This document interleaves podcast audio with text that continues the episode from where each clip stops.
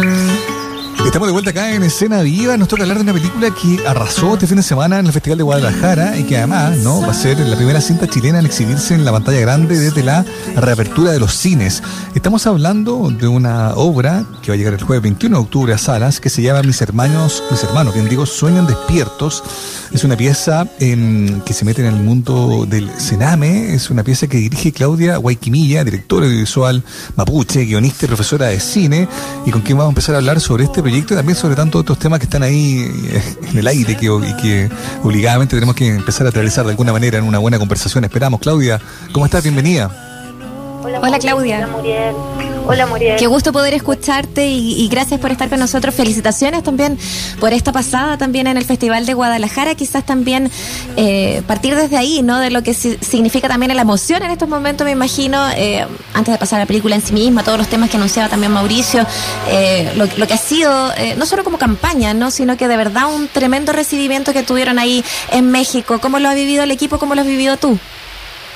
Eh, bueno, sí, primero gracias por, por invitarme. Eh, yo hablo en nombre de todo el equipo, sí, que fue súper emocionante. Mm. Nosotros estrenamos primero en Suiza, en el Festival de Cine de Locarno. Fue el primer viaje fuera de Chile del protagonista, que es su primera película, así que ya fue una experiencia súper emocionante y mostrar en salas. Eh, así que este segundo viaje fue la segunda vez que se ve en pantalla y recibir un premio él como mejor actor, que reconozcan el talento joven. Eh, fue muy bonito, con eso nosotros ya estábamos contentos, no esperamos recibir eh, otros premios, pero fue muy simbólico también recibir al, a Mejor Guión, porque mm. es un trabajo que fue hecho a partir de testimonios que nosotros pudimos recabar de niñas, niños, jóvenes eh, que han estado en estos centros y también trabajadores, profesores de trato directo.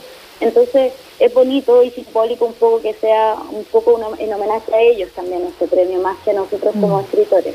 Totalmente. Así que fue emocionante y nada, es bonito mostrar en México que tienen problemáticas similares a nosotros, así que estamos contentos y ansiosos de, de que puedan verla ya en Chile. Estupendo porque, claro, es también como la, consecución de un trabajo que ya habías como señalado en Mala Junta, ¿no? Eh, en ese sentido, en ese lugar, más bien en esa pieza en particular, tratando sobre temas que tienen que ver con, los prejuicios de la sociedad, con, niños y niñas eh, eh, mapuches también, ¿no? Bueno, y en ese lugar no puedo dejar de preguntarte por lo que ha pasado en esta última hora, ¿no? antes de entrar de lleno en, la película y tal, está mm, la declaración del, gobierno de, de, integrar estado de emergencia, la macrozona sur, una, una decisión que desde sido muy resistía. ¿Cómo lo vives tú? Muy fuerte, muy fuerte todo lo que pasa, que no es, no es una situación actual, ha sido una constante para mí desde niña, el vivir, bueno, un poco el prejuicio, el ver cómo desde el colegio, desde la educación, era muy violento para mí ver cómo se, se nos nombraba, de hecho, los libros de historia como araucanos, en mi caso se hablaba de Mapuche hace mucho tiempo, eh, entonces creo que es algo sostenido eh, y que nosotros como artistas mapuche tenemos una responsabilidad también de ocupar nuestro canal y nuestra forma de expresar para dar a, conocer lo que está pasando con nuestra gente. Y, creo que nosotros también, el pueblo mapuche es muy solidario también con las consignas, con lo que competen a la problemática de nuestro territorio. Y así es como llego yo también a partir de mi primera película y buscar mm. un poco quiénes son los personajes que no están en la postal que, que Chile exporta y que un poco es un niño mapuche y así es como llegamos a la empatía con, niñas y niños del Sename. Y, un poco mostrando después de esa misma película en centro fue que llegamos a, a, esta, a esta película. Entonces eh, me, me renuncia lo que está pasando hoy eh, y un poco creo que lo que me hace es, tener eh, nuevamente energía de que hay que contar y que hay que contar desde el territorio, porque el arte finalmente es un espacio libre y de resistencia donde podemos de algún modo combatir y convocar también a, la acción o al diálogo ciudadano cuando está pasando todo esto. Estamos hablando con eh, Claudia Huequimilla a propósito de, de la película que, que, estás presentando, por cierto, pero también como, como te preguntábamos, en el fondo también lo que se está viviendo eh, hoy día con este estado de excepción, eh, con, con, una violencia constante de la que hemos sido cada vez más testigos. Yo creo que quizás también ha aportado muchísimo eh, el, debate, eh, los medios, hasta por ahí quizás, pero, pero, pero algunos de ellos el trabajo artístico, sin duda, tu película también la mencionaba Mauricio Malajunta, eh, demostrar también a otros personajes y vivencias al, al interior también, de cómo, de cómo se ve y de cómo se trata también. Eh, y mucho tiene que ver con esa relación con el poder, el poder del Estado, súper específico también, eh, y es un poco lo que también vemos en este, en este trabajo. Eh, ¿Cómo sientes tú que presentando hoy día esta película y en este momento tan crítico, eh, para, para, para, el pueblo mapuche también, eh, efectivamente eh, se sigue pensando en ese poder, en un poder que sigue aplastando también, Claudia. ¿Cómo, cómo, cómo lees también esa, esa incapacidad también de, de, dar un paso atrás y, y, revisarse desde, desde el punto de vista de las autoridades? es muy violento, es muy violento ver que me decían en algún momento, me preguntaban cómo nos quita tanto Chile, que qué es lo que tú valoras de Chile, y para mí lo más importante tiene que ver con la gente. Eh, tengo, soy una persona que tengo una esperanza en, la humanidad, pero es muy fuerte la violencia institucional que vivimos, la falta de dignidad en el trato que hay, que hay en muchos ámbitos, y creo que en ese sentido, como ciudadanos comunes lo vivimos, pero pero es indignante cuando uno lo ve en la infancia, en donde debiéramos estar atendiendo con mm. urgencia y lo que me pasó a mí al, al visitar, tuve el privilegio de poder ir a mostrar mi primera película a estos centros y también yo combatir mis propios prejuicios. Yo esperaba mm. encontrar una casa mm. de acogida al ir a Sename y lo que fui fue una cárcel, eh, en donde tuve que entregar mi celular, mi teléfono, perdí noción del tiempo y cuando entré eh, también eh, creo que yo tenía prejuicios de un espacio en donde está todo perdido y lo que vi eh, fueron vidas, fueron muchachos con ganas de, tener una oportunidad, de no tener que cargar con un estigma y vidas que en el fondo corren peligro de ser vulneradas. Entonces, creo que para mí en este momento lo que yo puedo aportar como artista es tratar de que esos lugares que han sido invisibilizados, están muy prejuiciados, eh, tratar de demostrar lo que yo vi como artista al mm. entrar a ese espacio y tratar mm. de algún modo ser como un canal para esas voces de esos chicos, chicas, profesores de trato directo, incluso gendarmería que también a veces están sometidos a esta violencia que es, institucional finalmente. Y creo que lo que no podemos hacer es dejar de atender ese espacio con urgencia, sobre todo hoy que se está discutiendo la nueva constitución y plantear a lo mejor desde ese lugar sensible eh, la defensa de los derechos de la infancia y la adolescencia. Totalmente. Es linda la historia, ¿no? Eh, a pesar de lo cruel del retrato, digamos, ¿no? Esto, esto de, esta exhibición que hace de mala junta en un centro del Sename y bueno, y ahí como que se abre una puerta, ¿no? ¿En qué momento, cuéntanos un poco el proceso de, de, la elaboración del trabajo, ¿no? ¿En qué momento esa, esa experiencia como eh, eh, inspiradora o iniciática como empezó como a crecer en ti como una idea de, hacer una película de Frentón? Sí, bueno, como dice Mauricio, nosotros tuvimos la experiencia de trabajar en un programa que se llama Escuela del Cine, con muchos liceos públicos y en eso Sename nos pidió que también fuéramos a mostrar. Y fue una de las funciones que más me marcó como realizadora porque ellos que viven el prejuicio en carne propia creo que tienen mejor entendieron la película que se llama Mala Junta y, para mí fue muy lindo y que me regalaran también su experiencia. Y en ese momento, bueno, eh, intentamos investigar más casos, nos remetieron, no dejé de pensar en esto y hubo especialmente un caso que ocurrió en Chile, en, un centro de Puerto Montt, en donde eh, intentaron hacer un motín unos chicos y terminó con consecuencias fatales. Mm. Entonces me tocó a mí mm. y ver que en el murallón de la cárcel el único vestigio de que existieron estos chicos era una niñita muy pequeña en donde las fotografías estaban veladas y me dolió mucho que ese fuera como el vestigio que queda de, que existieron. Y, y, tratamos de hacer el ejercicio artístico de qué pasa si volviéramos a darle color y rostro esa fotografía, tratar de pensar quiénes eran esos chicos que soñaban y qué los habrá hecho tomar una decisión tan precipitada. Y hoy día que estamos en cuarentena y todo encerrado es tratar de llevar a las y los espectadores a una situación límite y que se pongan un poco en los pies de esos personajes. Es, es, bien fuerte, obviamente innecesario, y creo que nos, nos ayuda a despertar. Tenemos el tráiler de la película de, de, Claudia, mis hermanos sueñan despiertos, lo vamos a escuchar y seguimos conversándolo con ella acá en Escena Viva. Mamá, con el gente te echamos de menos. Me dio pena cuando no llegaste el otro día. Yo veo cabros que viven juntos, porque se mandaron un condoro, pero ¿quién no? Ahí está la nueva, la famosa. Se arrancaba más de tres centros por eso famosa. ¿Y hace cuánto que le gusta a ella? Desde que la vio. Mientras no, no haya juicio, no es mucho lo que se puede hacer. ¿Cuántas veces han estado aquí? Una. ¿Una? Sí, una.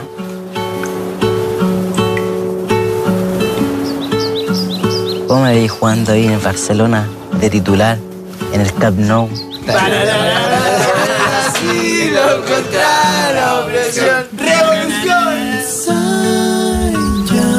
estamos escuchando el tráiler de Mis hermanos sueñan despiertos, esta película eh, que, que va a llegar a- también a salas desde este próximo 21 de octubre. Estamos conversando con su directora, Claudia Guayquimilla. Ángel, su hermano menor Franco, eh, relata ahí la sinopsis, un poco lo que se escuchaba también ahí de fondo. Llevan un año recluidos en esta, en esta cárcel juvenil, ¿no? Es como eh, potente que también desde ahí lo, lo, lo pongas así como relato también, Claudia, ¿no? Y bueno, pese estas dificultades, hay un grupo, hay una persona monitora, como el personaje de, de la Pali García, que también ven estos sueños, van compartiendo estos sueños también de libertad. ¿Y qué significa eh, pensarse en libertad? Eh, ¿Qué pasó ahí en esa investigación y en la construcción de esta historia, de estos personajes, cuando, cuando se pensaba en ese concepto, Claudia, de libertad?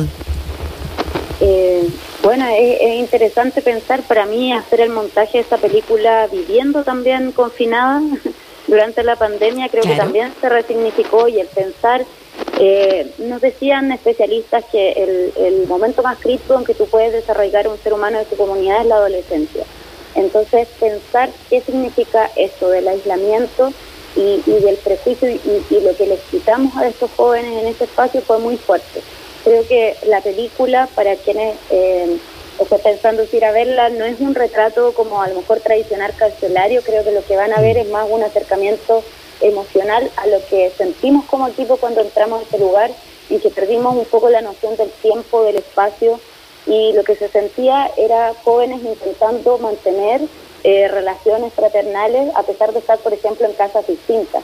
Ellos igual se esperaban para la actividad conjunta y poder tener un espacio de, acogerse como familia eh, y de comunicarse entre ellos, aunque estén en casos distintas, a partir de silbidos, de distintos mensajes que se van dejando. Y creo que eso es un poco lo que nosotros quisimos atrapar, que fue esa necesidad de una oportunidad, de una mirada distinta. Y nos decían también un director de un centro que para que un chico esté ahí es porque la sociedad en muchos ámbitos falló. Falló en el tema educacional, de salud, de protección. Entonces, creo que es importante eh, no perder ese foco, que, que no solamente el estigma y culpar, que obviamente quizás cometieron un error, pero qué parte de la sociedad estamos haciendo para prevenir y para acompañar también el retorno de, de estos jóvenes y que no queden aislados, que no de- queden fuera del sistema educacional, de salud, eh, porque nosotros vimos que para controlar la ansiedad de estos chicos al interior están sumamente dopados, o sea, con ansiolíticos, con antidepresivos, y es sumamente fuerte porque a nosotros además nos dejan estar con quienes están un poco mejor eh, o, o mejor comportamiento y ya los vimos que están muy alterados. Claudia. Eh, y es muy difícil ver eso. Eh, qué fuerte, ¿no? Estamos hablando con Claudia Guayquimilla, directora audiovisual, mapuche, guionista, profesora de cine, directora de Mi hermano Sueñan Despierto. Es su segunda película, va a llegar a, sala, a salas, bien digo, el jueves 21 de octubre. Una película que además le fue muy bien en Guadalajara y que habla sobre el mundo del cename, que como tú bien dices, Claudia, ¿no? Claro, qué conveniente culpar solo al Sename de la realidad de chicos que han sido ignorados en tantos otros lugares, digamos. Es como la última estación de, una, un trayecto de, olvido, digamos, ¿no? Y me preguntaba eh, por el nombre. El nombre es muy potente de la película. Mi hermano sueñan despiertos. Cuéntanos de dónde viene, qué significa, qué simboliza.